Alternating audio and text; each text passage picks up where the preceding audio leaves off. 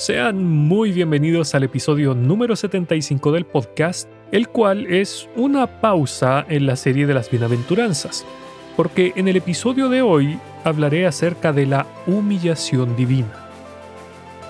Están escuchando Edificados en Cristo y mi nombre es Alexis.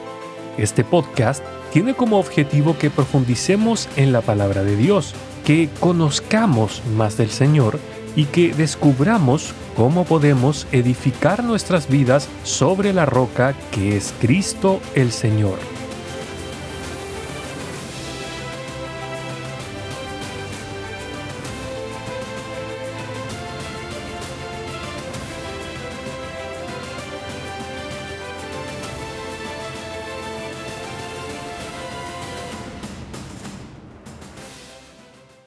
Mis amados hermanos, Hoy desde temprano he estado meditando en la humillación de nuestro Señor Jesús.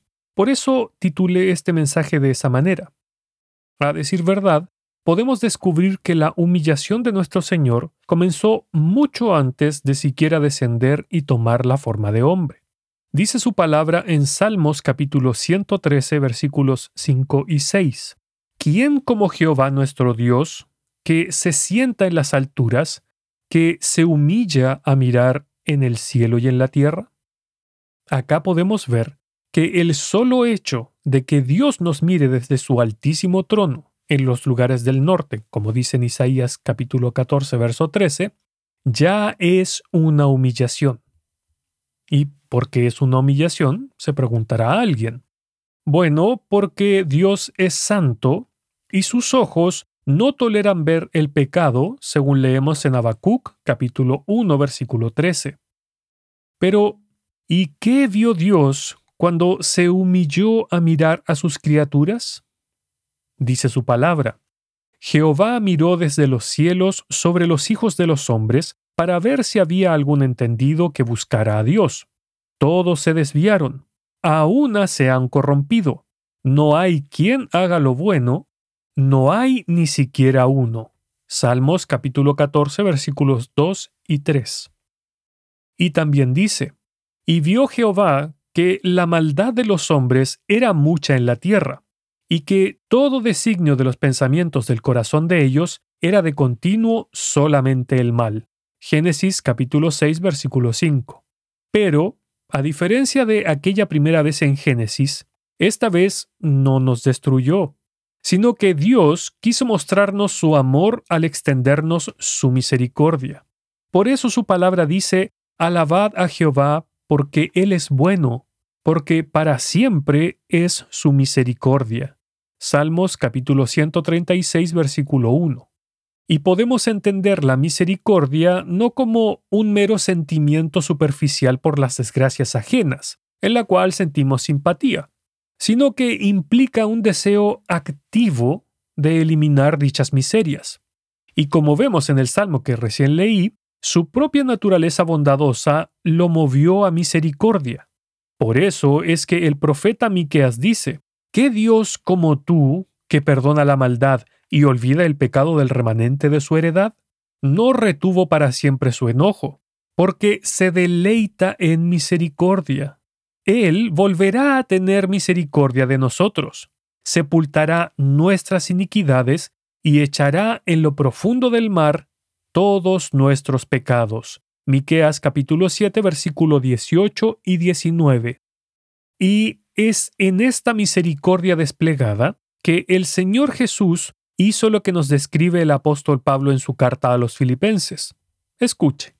Haya pues en vosotros este sentir que hubo también en Cristo Jesús, el cual, siendo en forma de Dios, no estimó el ser igual a Dios como cosa a que aferrarse, sino que se despojó a sí mismo, tomando forma de siervo, hecho semejante a los hombres.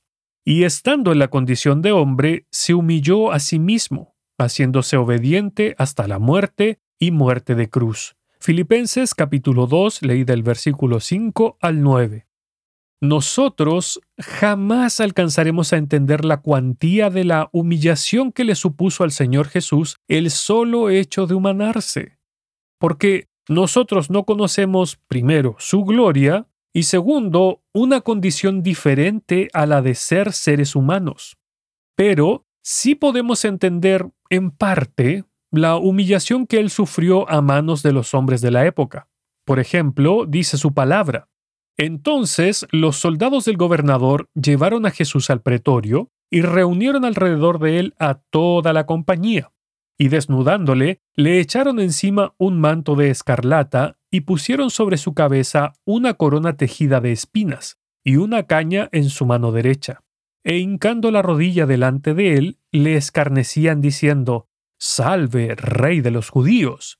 Y escupiéndole, tomaban la caña y le golpeaban en la cabeza. Mateo capítulo 27, leí de los versos 27 al 30. Creo que todos podríamos entender qué se sentiría si alguien nos desnuda, se burla de nosotros mientras estamos casi desnudos y nos golpean sin causa.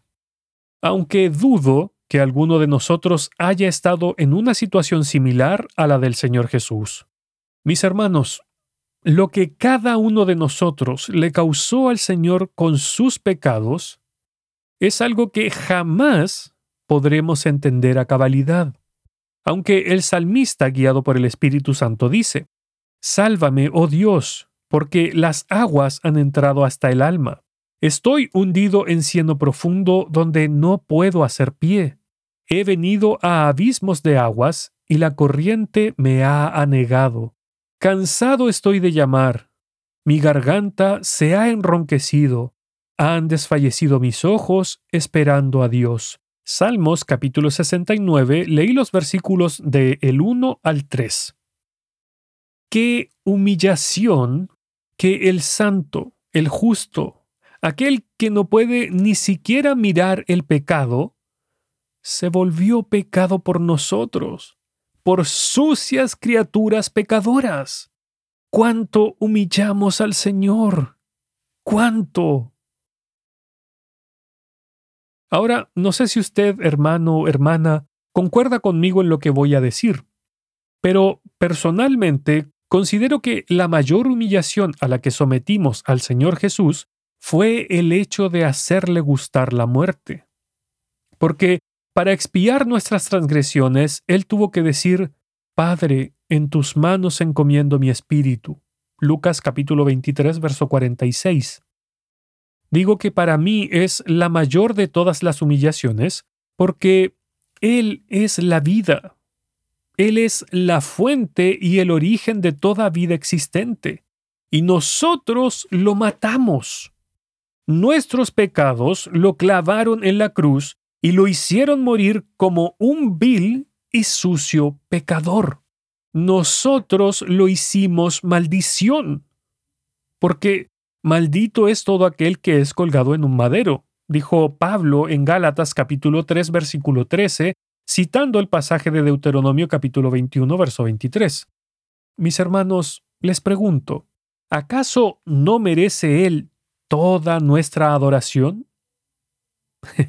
claro que la merece. Por eso nos dice su palabra. Y vino y tomó el libro de la mano derecha del que estaba sentado en el trono, y cuando hubo tomado el libro, los cuatro seres vivientes y los veinticuatro ancianos se postraron delante del Cordero.